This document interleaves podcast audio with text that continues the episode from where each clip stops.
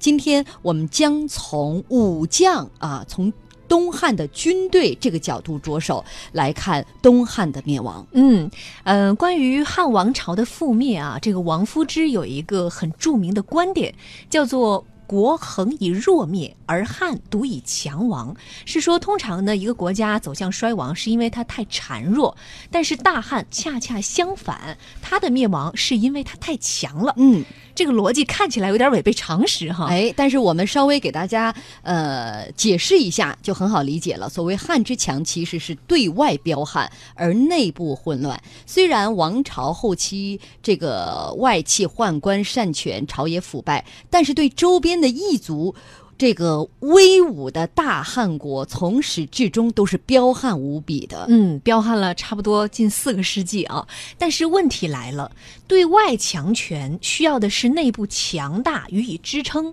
如果说外强中干，那结果很可能就像作用于反作用力一样啊。你对外打出去的这一拳会反作用于自己，最后自己会被暴力反噬。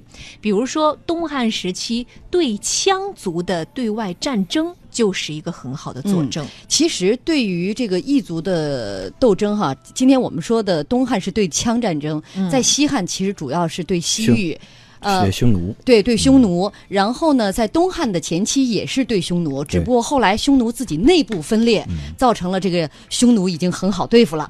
呃，这个匈奴好对付完了之后呢，羌族又起来了，主要矛盾下降，次要矛盾上升。哎，自从汉武帝时期这个霍去病降服河西的匈奴之后，河西的羌人就依附了汉朝。在西汉末年呢，这个羌人啊，趁这个汉朝的内乱之机，在河西就做大。大了。从东汉光武帝开始，东汉就陷入到了和羌族旷日持久的战争泥潭当中。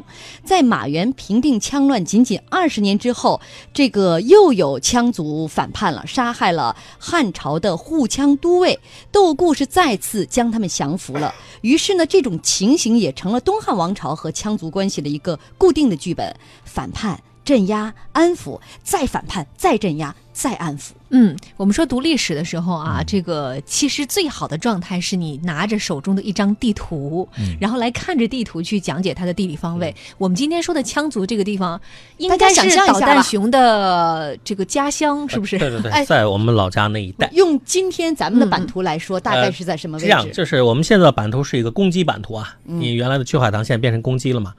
在公鸡的这个公鸡的尾巴那个是新疆，嗯，呃，公公鸡的肚子中最中间那个位置是陕西，在陕西和新疆之间就是青海、甘肃、宁夏，嗯，陕甘宁新新整个叫西北，但是我们今天故事的发生就在青海、甘肃、宁夏这一带，还有陕西的一部分。嗯，那么这里面的核心的这个战场又在哪？又在河西走廊。河西走廊现在的甘肃的兰州到敦煌之间，到新疆的新兴峡这一带，一条狭长的一条地带。那么河西走廊向下向南稍微走一点，就进入这个青海了。嗯，那现在就在现在青海湖周围。嗯，当时羌族人的两大根据地，一个是河西，一个是青海湖周围。因为青海湖周围水草丰茂，嗯，他们便于在那个地方，呃，这个休养生息繁衍啊，生息繁衍。所以从地理的位置来讲，就是说，说我但但是我们要同时要意识到，当时东汉的首都是在洛阳。对，嗯，呃，在河南的洛阳。那么洛阳呢，在呃从地理位置来看，在也算是中州啊，也算是在中国的中间部位，就是在中国的中间部位，稍稍往西北方向偏一点点。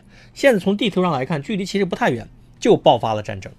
在陕西、甘肃、宁夏这一带，向西北方向大概六十度角延伸出去几百公里以外，不到一千公，差不多一千公里的样子，就已经战乱很严重了。嗯，那么这对东汉王朝来说，这很可怕。嗯，西汉当年打匈奴是因为他定都长安。对，那么西匈奴从这个呃从这个北北边延安那边，延安这个到中呃内蒙古和陕西边境压过来非常快。嗯，说说烽火急于甘泉呀，这是离皇帝的行宫都不远了。嗯，所以对西汉来说，必须解除这个。这个匈奴威胁，对于东汉来说，定都于洛阳，而在陕西、甘肃这一带发生了战乱，这是很可怕的，所以他一定要全力剿灭。嗯，这就是他为什么用那么大的力气哈，一直都在跟他处于一个这个长期的鏖战状态。对，其实这个布局其实就是一个固国本的一个需要。